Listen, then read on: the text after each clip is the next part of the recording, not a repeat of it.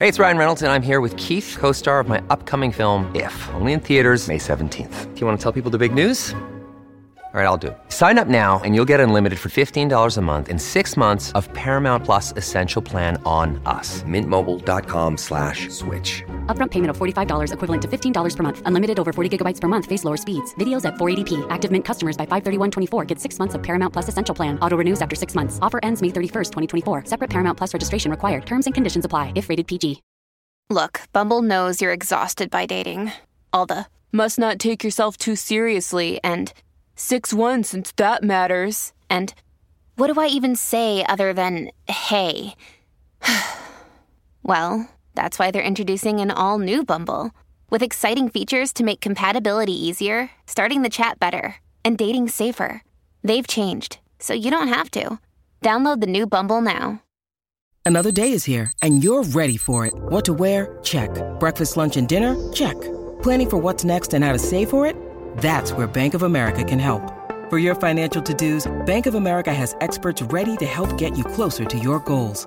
Get started at one of our local financial centers or 24-7 in our mobile banking app. Find a location near you at bankofamerica.com slash talk to us. What would you like the power to do? Mobile banking requires downloading the app and is only available for select devices. Message and data rates may apply. Bank of America and a member FDIC. Hola, esto es New Books Network en español. Bienvenidos a una nueva entrevista de New Books Network en español, un podcast de New Books Network. Me llamo Joaquín Ribaya Martínez y voy a ser el anfitrión de esta entrevista. Hoy hablaremos con Alex Hidalgo sobre su libro Trail of, Footprints, A History of Indigenous Maps from Viceregal Mexico, título que podríamos traducir más o menos por Sendero de Pisadas, una historia de mapas indígenas del México virreinal. Este libro fue publicado en Austin por la editorial de la Universidad de Texas en 2019. Buenos días desde Austin, Texas, precisamente, y bienvenido a New Books Network en español, Alex. ¿Qué tal, Joaquín? Buenas tardes, muchas gracias por la invitación, es un placer estar contigo. Gracias por estar con nosotros. Si te, si te parece, eh, puesto que nos conocemos hace tiempo, vamos a tutearnos. por supuesto.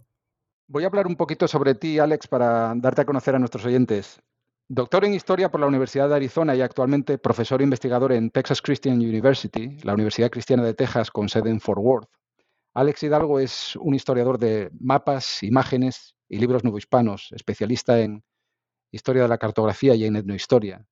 Ha sido becario de la Comisión Fulbright, de la Fundación Ford y de la Biblioteca del Congreso de Estados Unidos. Y además es miembro de la Andrew Mellon Society of Fellows in Critical Bibliography, un organismo que promueve el estudio de los libros como artefactos culturales. Además, y más importante, es el autor de Trail of Footprints, A History of Indigenous Maps from Viceregal Mexico, como dijimos antes, Sendero de Pisadas, una historia de mapas indígenas del, del, México virreinal. Este libro, sobre el que hoy vamos a conversar, es un análisis no histórico del papel de la cartografía en la negociación del espacio y la memoria, en, eh, concretamente en la región de Oaxaca, durante la época colonial. Alex, si te parece, háblanos un poco acerca de ti, sobre tu formación académica. Cuéntanos un poco dónde te criaste, dónde te formaste como historiador, si tuviste algún mentor o mentora que fuese particularmente influyente. Gracias, Joaquín, cómo no. Eh, bueno, yo soy, eh, soy fronterizo del área de Tijuana, San Diego. Eh, aunque nací en Estados Unidos, soy originario y me considero como ciudadano de la ciudad de Tijuana. Eh, eso ha tenido un impacto en la forma en que estudio los, los temas históricos, cómo entiendo las relaciones sociales y ha sido importante no nada más para mi formación personal, este, pero sino también para mi formación académica. Eh, estudié mi licenciatura en United States International University en San Diego. Estudié una maestría en estudios latinoamericanos en San Diego State University y cursé el doctorado en historia latinoamericana en la Universidad de Arizona.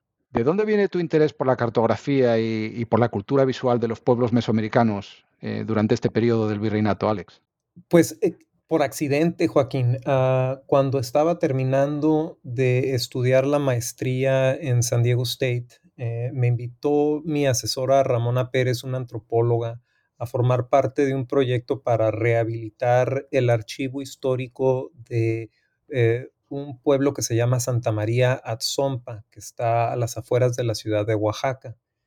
Al reunirnos con los miembros del Cabildo en el 2006 para presentar nuestro proyecto, el presidente municipal de Atzompa sacó de su escritorio y desdobló un mapa indígena que tenía guardado y nos lo presentó y fue una experiencia única, eh, transformativa, por supuesto.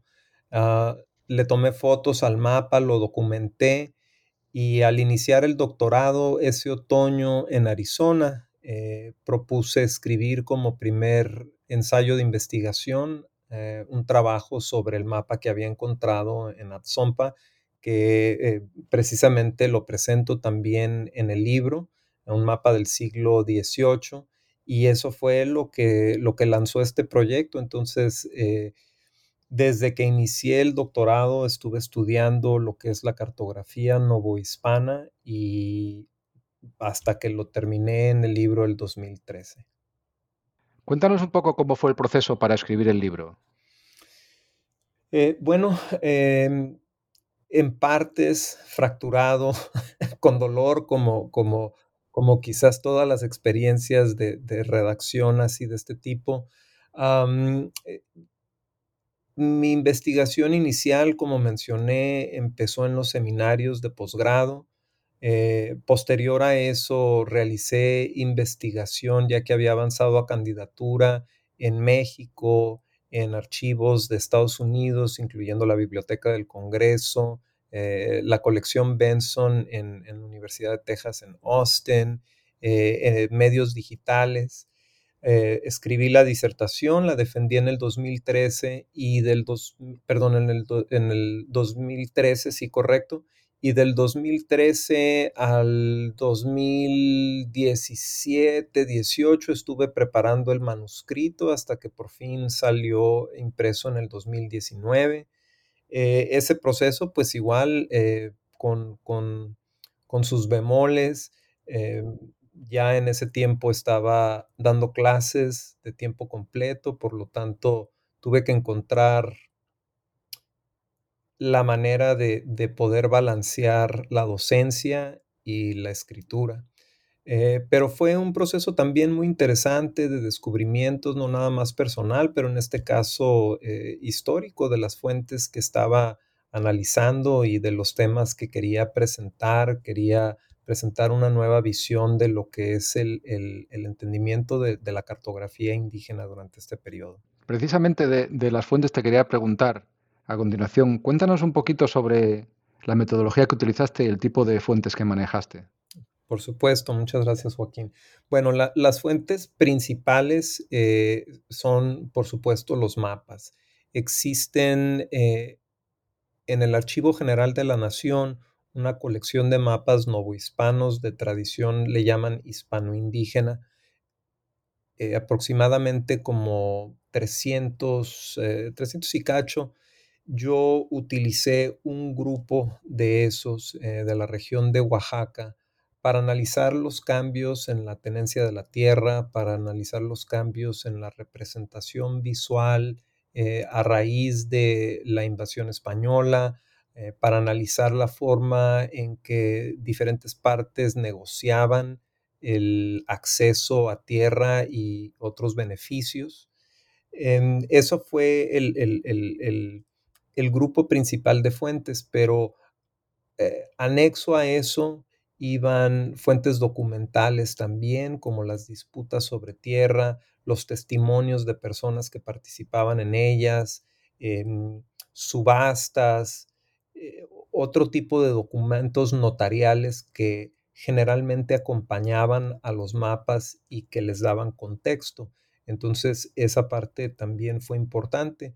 Por otro lado, me interesaban algunos otros temas relacionados con los mapas y sé que vamos a platicar de ellos adelante, pero incluí también fuentes impresas que hablaban sobre eh, plantas, botánica, eh, métodos eh, de cómo se preparaban los códices y otros documentos pictográficos para poder analizar la materialidad de estos eh, objetos igual. Pero hablaré más de ello ah, una vez que lleguemos a, esa parte de la entrevista, Joaquín. Muy bien. Em, explica un poco a los oyentes, eh, te centras en la zona de Oaxaca, que es un lugar único en muchos sentidos, ¿no? La diversidad étnica y también medioambiental de esa región la hace bastante singular. Eh, ¿Por qué te centras en, Oaxaca y también por qué escogiste el ámbito cronológico del, virreinato? Por supuesto. bueno, el área de Oaxaca hasta cierto punto siento yo que me escogió a mí. Eh, el, haber participado, como comenté al principio de la entrevista, en, la rehabilitación del archivo de Atzompa eh, fue un momento clave en mi formación como historiador. Fui aprendiendo no nada más sobre la región, sino sobre las cosas que tanto la hacían única dentro del virreinato de la Nueva España, eh, como también aquellas características que compartía con otras partes de Nueva España. Y en analizar esa riqueza étnica, lingüística, pictográfica y geográfica, eh, tuvo sentido para mí el enfocar este estudio en lo que era esa representación en el área. Es decir, eh, encontré que no nada más había grupos mixtecos o zapotecos produciendo mapas, sino que también había grupos mexica, y algunos otros que también eh, participaban en la descripción del medio ambiente, tal como se hacía en el centro de México. Aquí la diferencia creo que fue la más interesante y quizás lo que distingue a Oaxaca de otras regiones centrales del, del virreinato es que en Oaxaca los grupos originarios lograron mantener posesión de la mayoría de sus tierras hasta finales del periodo colonial, algo que no sucedió en otras áreas. Por lo tanto, me abrió una ventana para poder analizar el proceso eh, de la tenencia de la tierra en este periodo de una manera más alta. Yo había notado que la historiografía, es decir, la manera en que se contaba eh, eh, la historia de los mapas novohispanos, terminaba a finales del siglo XVI. Sin embargo, yo veía que había muchos mapas que describían autoría indígena que se habían producido después de este periodo y me preguntaba por qué y por qué era que simplemente hablábamos como que la cartografía indígena había terminado a finales del XVI, cuando en el siglo XVII y en el siglo XVIII había varios ejemplos que indicaban que esas tradiciones continuaban. Quizás lo mismo no sentí que era relevante en las zonas centrales, como en el Valle de México, donde los grupos fueron perdiendo tierras y poder, y en Oaxaca se expresaba de una forma distinta. Entonces, aunque analizo la región eh, como tal, constantemente comparo con otras partes para ver cómo es que se están desarrollando estas prácticas. ¿Puedes describirnos así en líneas generales en qué consistían estos mapas, qué, realidades representaban y qué tipos de arte y de escritura aparecen en ellos? Eh, los mapas reflejan una visión, quizás pudiéramos utilizar el término híbrido, aunque algunos investigadores tienen problemas con, con la manera de utilizar ese término, pero a lo que me refiero es que se utilizaban estilos, iconografía y símbolos tanto del mundo mesoamericano antes de el contacto con europeos, pero también elementos pictóricos y culturales que surgieron a raíz de la presencia española. Por lo tanto, los mapas incorporan esta visión de dos mundos en sus representaciones, lo cual los hace unos elementos visuales no nada más atractivos, pero interesantísimos para analizar. No es, eh, no es difícil, por ejemplo, encontrar símbolos mesoamericanos que representan lugar, como el, lo que le llaman el símbolo del tepet, que es eh, para representar un espacio, una ciudad, un pueblo, y combinarlo con representaciones de iglesias católicas, eh, incorporar elementos de tridimensionalidad, cosas que no se daban, por ejemplo, en los manuscritos pictóricos mesoamericanos antes de, antes de la presencia española.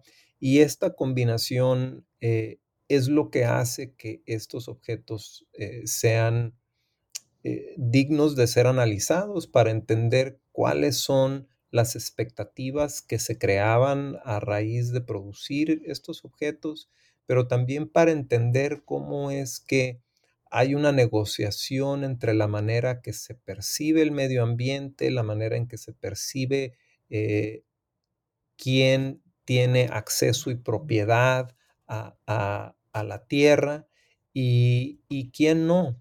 Por otro lado, eh, es interesante que aparte de los elementos pictográficos, también se incluyen elementos alfabéticos, no nada más en español, pero también en lenguas indígenas, principalmente el náhuatl, pero inclusive el mixteco y el zapoteco por la región de Oaxaca.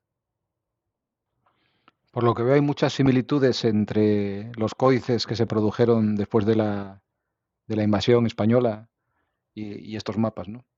Eh, son, yo considero que, que van directamente relacionados, que son parte de la misma familia.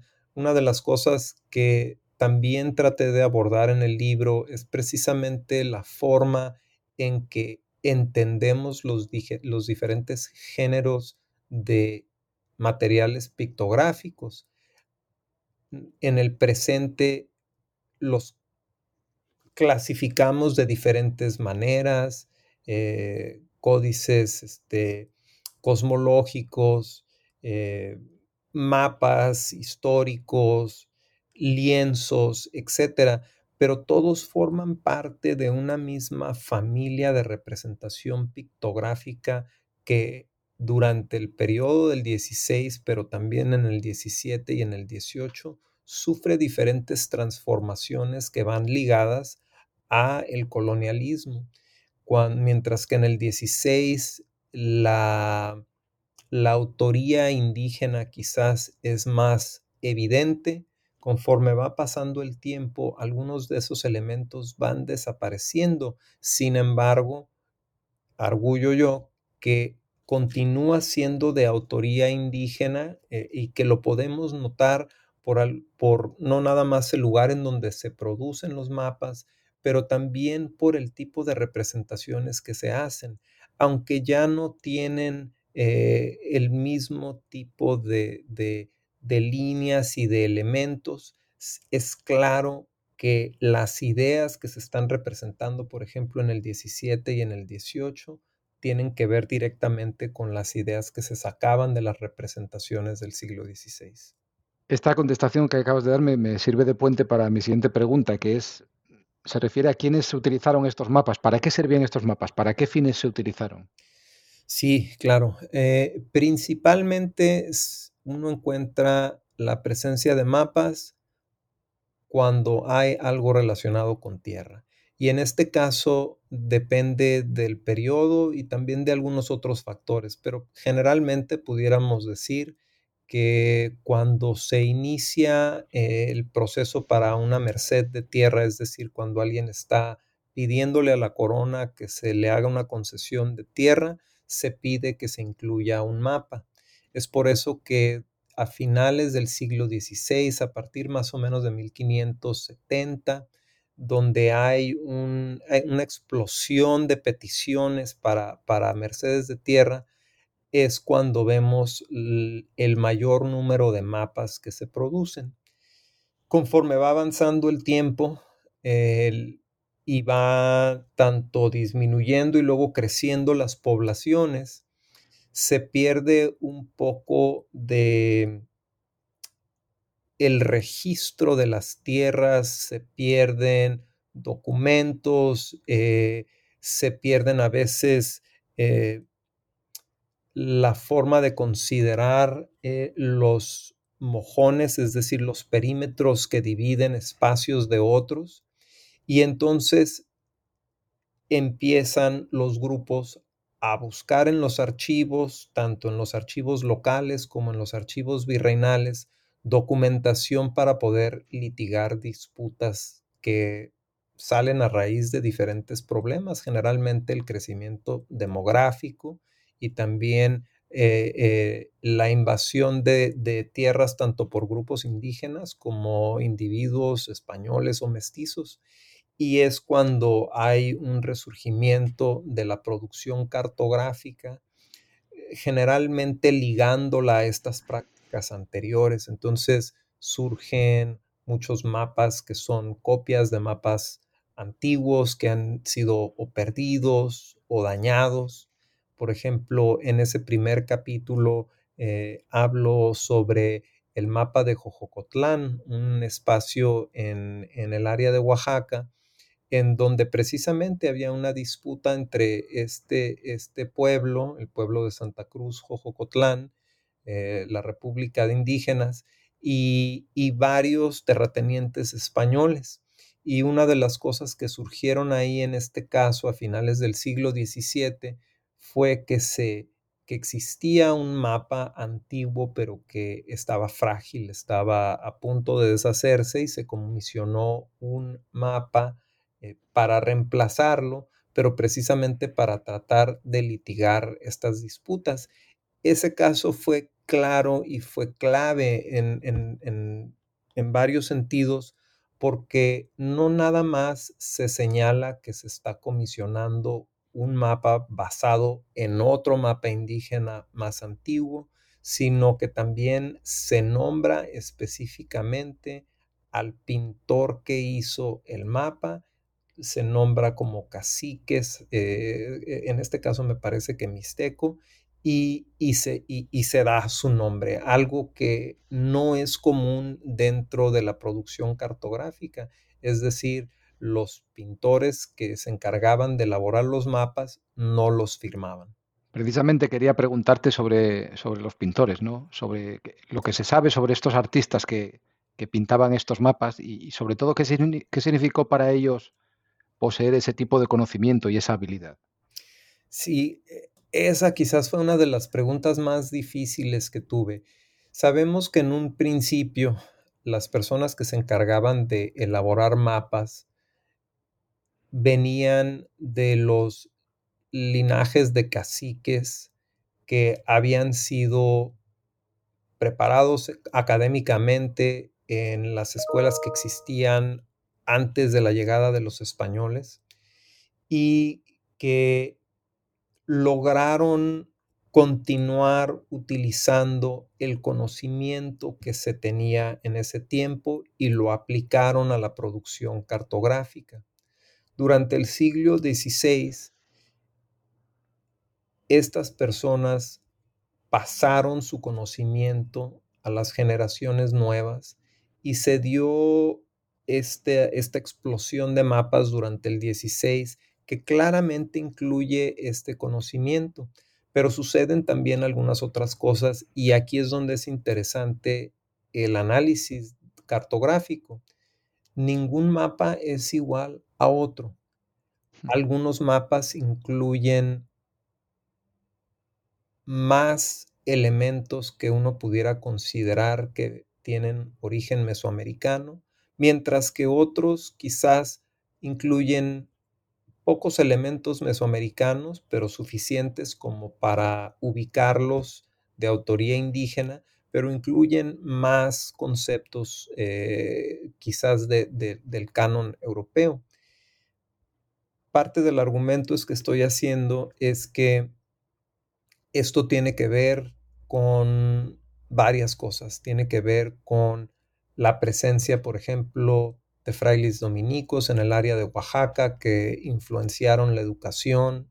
Tiene también que ver con lo retirado que estaban algunos pueblos de los centros donde había más actividad española y por lo tanto lograron preservar sus maneras de interpretar el espacio más largo y quizás de una forma más intacta que en donde había más contacto.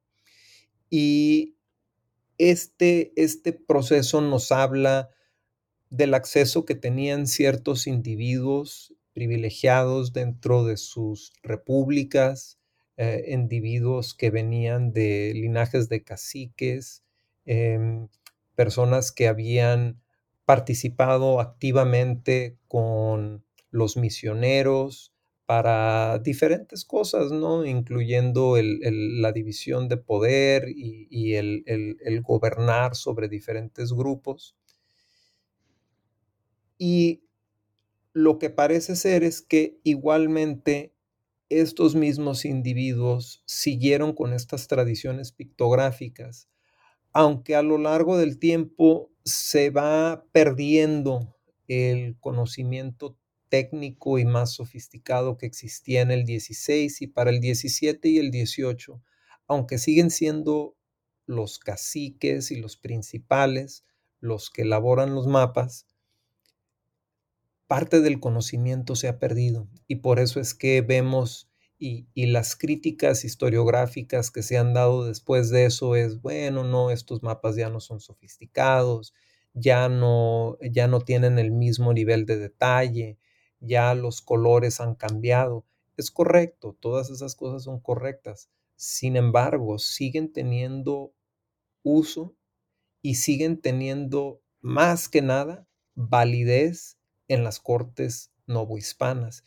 Y a final de cuentas, eso era, entre otras cosas, lo más importante, que se pudieran utilizar estos documentos para poder eh, mm, eh, incluirlos dentro de los paquetes de evidencia que se presentaban a los alcaldes mayores y diferentes oficiales de la corona. Hmm. Interesante, ¿no? Que fueron evolucionando en el aspecto artístico y demás, pero nunca perdieron su función en, los litigios de tierras. ¿no? Sí, exactamente. Em, y es interesante porque es uno de los puntos que me causaba a mí un poco de incomodidad cuando como estudiante de posgrado me empecé a familiarizar con la historiografía del tema. Y parecía ser que como mencioné al principio, que la historia de los mapas eh, dentro de esta historiografía se termina a finales del siglo XVI y que si en algún momento alguien estudiaba mapas que salían después, la conclusión era que eran producciones para consumo interno, es decir, que los mapas únicamente tenían validez para las repúblicas de indios, que únicamente era para, para poder ellos entender su propia historia y demás. Pero lo que me causaba a mí mucha confusión es que a pesar de eso, los notarios, los alcaldes mayores, los corregidores y demás aceptaban los mapas como muestras de evidencia en los litigios, los acotaban y, desde mi punto de vista, pues no tenía sentido lo que estaba leyendo.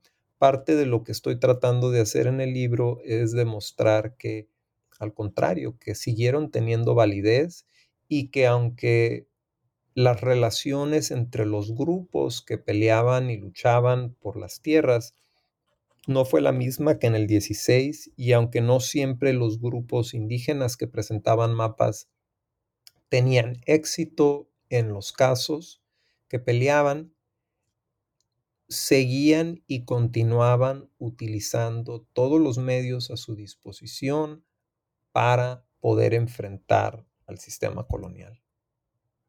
Un aspecto muy importante de tu relato es la, materialidad de los mapas. ¿Qué tipo de materiales se utilizaron para elaborar estos mapas y, y qué nos sugiere la materialidad de los mapas respecto a la evolución cultural de los pueblos indígenas de Oaxaca durante el virreinato? Claro, muchas gracias Joaquín. Esa, esa pregunta eh, es una de las que quizás me causó, eh, eh, fue de las partes más divertidas de escribir del libro, pero a su vez de las más complejas. El estudio de la materialidad de los mapas la inicié precisamente porque los mapas son, estos mapas son unos objetos preciosos. Tienen de dos a cinco colores, tienen eh, una representación pictográfica que es única, tienen eh, diferentes elementos que los hacen muy llamativos.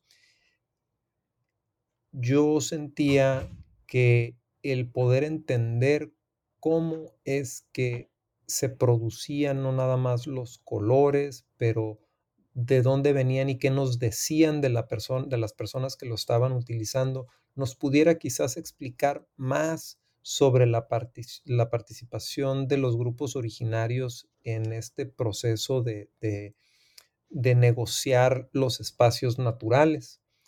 Encontré que para elaborar mapas había que conseguir diferentes materiales para crear pigmentos, colores, eh, y que esos generalmente se extraían del mundo natural, de plantas, de raíces, eh, de cortezas de árbol, eh, pieles de animales, huesos para, para, utilizar, para pintar con, con, el pelaje de los animales papel extraído de las fibras eh, de, las plantas también. Y una de, las, una de las cosas que consideré que era muy significante al, al ver estos procesos de los cuales generalmente no hablamos, es que el conocimiento técnico sobre cómo transformar el mundo natural a objetos que se pueden utilizar, como en este caso los pigmentos, las superficies para, para pintar y los instrumentos con que pintar, reflejaban un conocimiento íntimo con el medio ambiente. Y mi curiosidad era cómo podemos considerar ese conocimiento mientras que por un lado admiramos y estudiamos estos objetos, pero por otro lado se silencia hasta cierto punto la participación de los actores que hacían los mapas. Y para mí una de las respuestas fue que lo que estamos viendo es una, es una, forma de, de, de, experimentación con el mundo natural de, la edad eh, temprana moderna que refleja prácticas de química, de botánica, es decir, prácticas científicas que no se les ha dado mucha luz, eh, que inclusive no se considera dentro de las narrativas, por ejemplo, de la historia de la cartografía eh, como tema más amplio, ¿no? En la historia de la cartografía es el uso de la matemática, de la precisión, eh, de los puntos geodésicos y por ende los mapas indígenas, como tienden a considerarse de una forma más abstracta, no caben dentro de esas narrativas, mientras que yo estoy viendo que al contrario, que están, este, que no nada más están aplicando conocimientos sofisticados sobre cómo funcionan eh, las cosas en el medio ambiente, sino que los misioneros, en particular los franciscanos y los dominicos, están utilizando el conocimiento de los pintores indígenas para entender las culturas, están publicando libros sobre plantas y naturaleza en la Nueva España, están buscando eh, eh, remedios medicinales, pero también están eh, tratando de encontrar y de definir cómo estos mismos elementos se utilizan, pero no siempre dando crédito a sus informantes indígenas. Esta fue para mí un ejercicio para tratar de cambiar un poco esa narrativa y de presentar una visión nueva sobre el trabajo intelectual que se hacía durante esa época. ¿Qué mecanismos se utilizaban para autentificar y legitimar los mapas? Una vez que los mapas estaban elaborados, una vez que quedaban terminados, se debían presentar ante las autoridades para que se pudieran incluir dentro de este, los legajos, dentro de los casos, etc. Ese proceso igualmente fue algo interesantísimo para mí investigar porque me forzó a ver qué sucedía con estos objetos una vez que salían de las manos de sus autores. Uno de los puntos que empujaba y, me forzaba a hacer preguntas y a determinar cómo es que estos procesos se llevaban a cabo es que eh, estudios anteriores sugieren que una vez que los mapas salen de las manos de los pintores, se pierde hasta cierto punto el mensaje que se estaba tratando de enviar desde un principio. Otro de los puntos que también me incomodaban es que se sugería que ya por el estilo abstracto de los mapas, que los oficiales de la corona españoles no los podían interpretar y que por ende terminaban siendo documentos no útiles. Sin embargo, cuando uno analiza y ve los mapas, como mencioné en un principio, se encuentra con texto alfabético, con acotaciones que están sobre la superficie del mapa, que viéndolo más a fondo son precisamente los momentos en donde los diferentes partidos que tenían intereses en los litigios se reunían para autenticar el mapa, para reconocer las partes del mapa con los puntos que se estaban este, peleando, defendiendo, etc. Y para ir haciendo anotaciones en la superficie del mapa para que una vez que entrara formalmente a los circuitos notariales, cualquier otra persona que lo fuera leyendo pudiera ir leyendo las acotaciones y entendiendo qué significaba cada punto del mapa. Esto quizás es de las cosas más importantes porque cambia la manera en que entendemos estos documentos. De nuevo, parte de lo que mi trabajo está tratando de lograr es de presentar una visión distinta de la utilidad de estos objetos. Si seguimos y pensamos con lo que se había dicho anteriormente, pues nada de esto vale porque ni los entienden los oficiales españoles o en su defecto no les interesan los, los documentos pictográficos o si lo queremos ver inclusive aún de una manera más extrema, pues ni siquiera valían la pena porque únicamente eran para consumo interno. Pero las acotaciones que se encuentran en la superficie de los mapas indican todo lo contrario. Indican que fueron de los documentos más este, escudriñados en la época colonial, precisamente porque venían de grupos indígenas, precisamente porque había muchas cosas de por medio, porque estaban ligados a, a, uno de los aspectos más importantes que era la repartición de tierra. Y por ende era muy importante que cuando se incluyeran en los casos, que se supiera qué era lo que decían. En el epílogo de tu obra, Alex, narras las peripecias de esa colección tan impresionante que recopiló Lorenzo Boturini en el siglo XVIII y cómo diferentes grupos de poder dentro de la sociedad hispana intentaron apropiarse de, su colección. Relatas, por ejemplo, cómo Boturini fue obligado a realizar un catálogo eh, de esa colección que no satisfizo del todo a las autoridades españolas y cómo éstas acabaron por encargar eh, ese catálogo a un cacique zapoteco, Patricio Antonio López, creo recordar. Eh, cuéntanos un poco cómo fue ese proceso y, qué nos dice el caso de López, sobre todo eh, respecto a esa relación entre memoria ritual y escritura que, como tú explicas, estructuraba las visiones indígenas del pasado.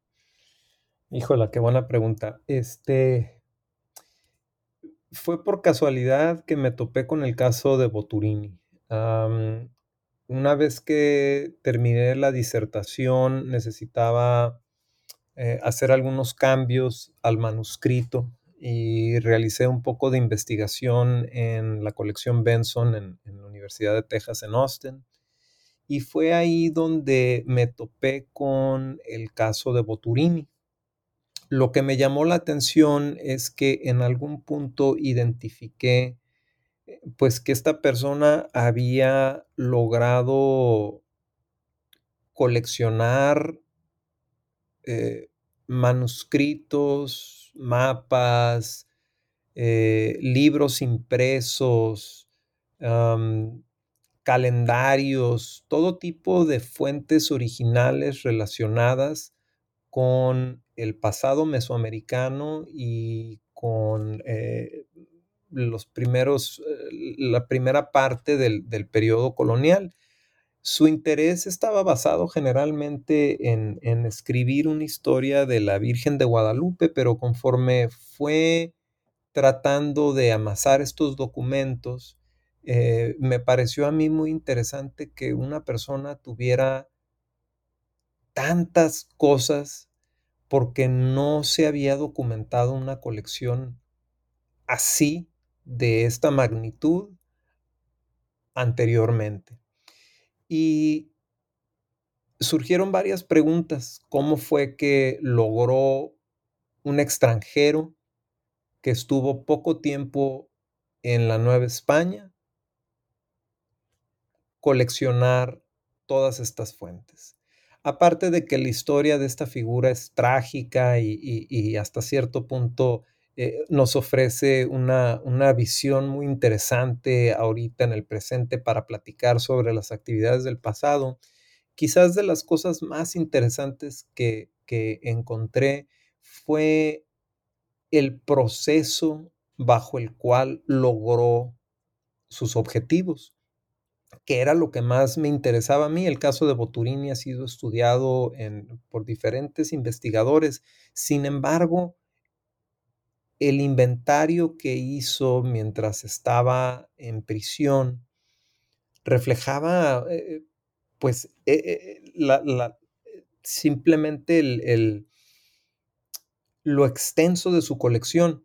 Y conforme fui adentrándome al tema, me fui enterando, por ejemplo, que nadie le abría las puertas en un principio, es decir, él buscaba y trataba de, de, comprar piezas para su colección, pero los grupos indígenas que visitaba le cerraban las puertas, no lo dejaban ver manuscritos, no le daban acceso, las personas, este, eh, los intelectuales criollos le daban sugerencias, pero no tuvo éxito por un año y se quejaba de que, de que, de que los pueblos escondían sus manuscritos debajo de la tierra porque temían eh, a los españoles y, a otros extranjeros que llegaran a tratar de quitarles sus eh, documentos preciados, ¿no? Que, que mantenían en sus archivos desde hacía tiempo.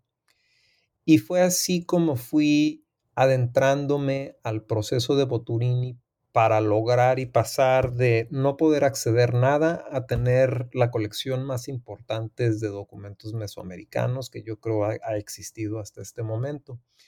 Parte de su estrategia fue, entre otras cosas, aliarse con el cacique zapoteco Patricio Antonio López, eh, y una de las cosas que lograron fue redactar cartas de presentación en náhuatl que se enviaron a diferentes pueblos originarios solicitando el apoyo de, o de prestar documentos o de venderlos.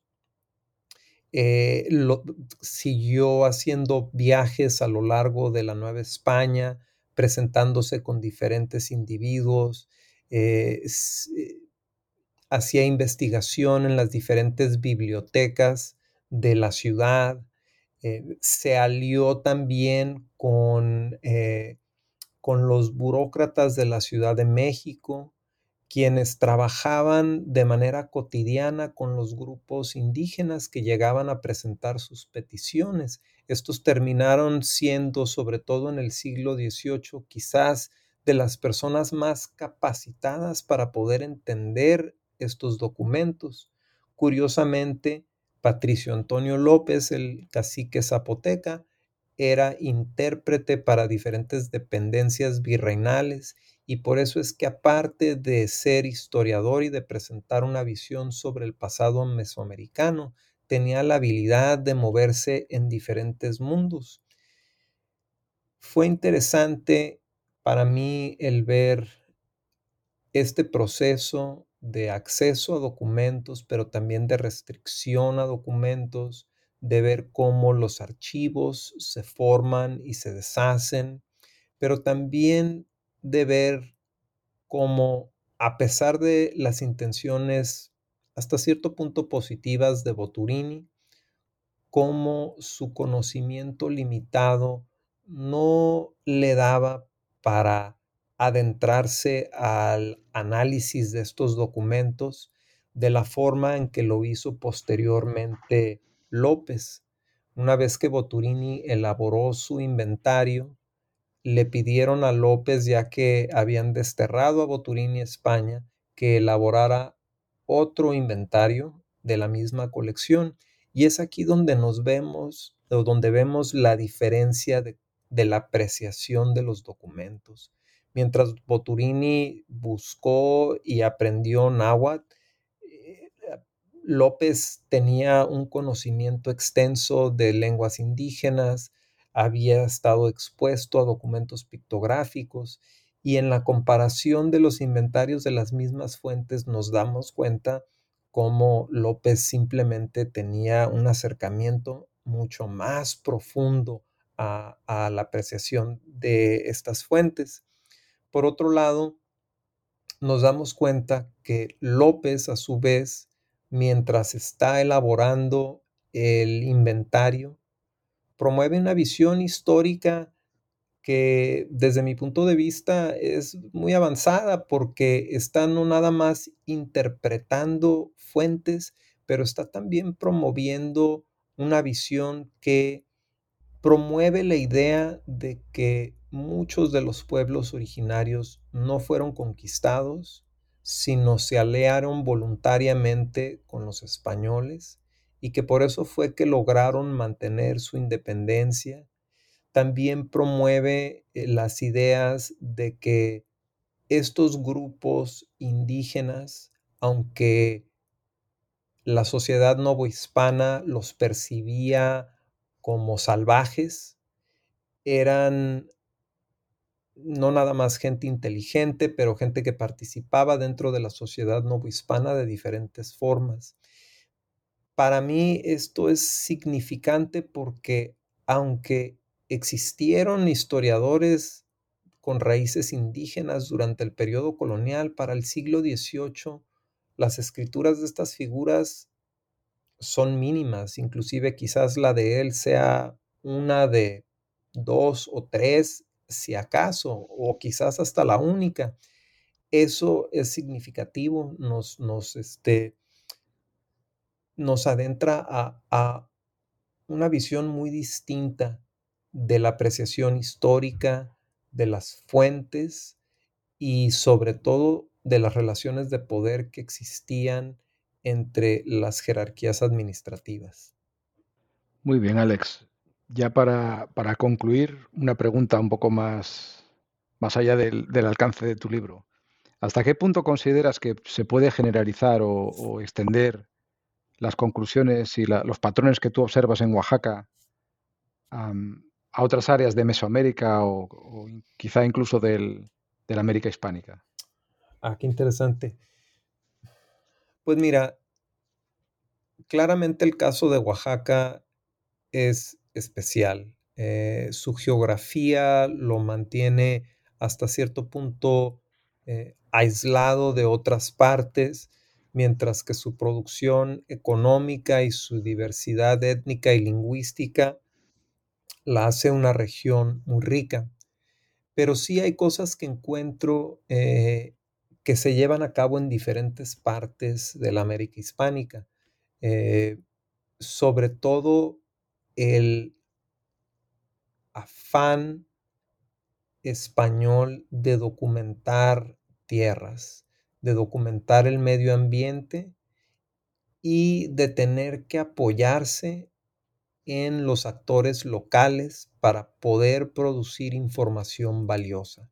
Entonces, por ejemplo, esto no nada más se lleva a cabo en la Nueva España, pero hay trabajos nuevos que están saliendo sobre todo en, áreas controladas por españoles en Sudamérica, donde muestran el mismo principio de lo que vemos en, Oaxaca, es decir, la participación de, administradores españoles que, van a diferentes áreas y que tratan de, identificar recursos naturales, recursos humanos, eh, que peticionan mapas, etcétera el trabajo de una compañera nuestra que conocemos bien, de Juliette Wersma, que está trabajando, por ejemplo, ahorita el área de Colombia. Eh, ella ha encontrado que estos mismos procesos que yo estudio en la Nueva España se estaban dando en algunas regiones remotas de Colombia. Ahí los actores locales eran diferentes personas de origen africano que controlaban los ríos y la navegación y que al momento de empezar a tratar de abrir estos espacios, los administradores españoles tuvieron que depender del conocimiento geográfico de estos grupos. En otras áreas como Uruguay vemos igualmente la participación cartográfica de los jesuitas que también están eh, dependiendo de igualmente la información geográfica que los grupos indígenas tienen para también elaborar sus, sus mapas y demás. Entonces creo que algunas prácticas podemos ver cómo es que se van desarrollando y, y se aplican hasta cierto punto de una manera semi-uniforme y cómo en cada región estas cosas van teniendo un producto distinto pero a su vez también este, con, con sus eh, eh, estira y afloje entre los actores locales y los administradores españoles. Muy interesante. Pues muchas gracias por tus explicaciones, eh, Alex. ¿Y en qué estás trabajando ahora? ¿Cuál va a ser tu próximo proyecto? Ahorita estoy trabajando en mi segundo libro, un estudio de la historia del sonido en el área del Valle de México ah, durante principalmente los siglos XVII y XVIII. Estudio el sonido desde varias perspectivas, eh, pero más que nada estoy interesado en analizar cómo es que lo que le llamo la ecología acústica, es decir, los sonidos que pertenecen a un lugar, tanto animales, humanos, eh, eh, etcétera, eh, marcaban no nada más las horas del día, pero diferentes formas de interactuar entre sí. como historiadores dependemos tanto de las fuentes escritas que a veces nos olvidamos de entender qué era lo que las personas escuchaban y perdemos de vista, por ejemplo, que en realidad eran culturas orales en donde la información viajaba de esa forma.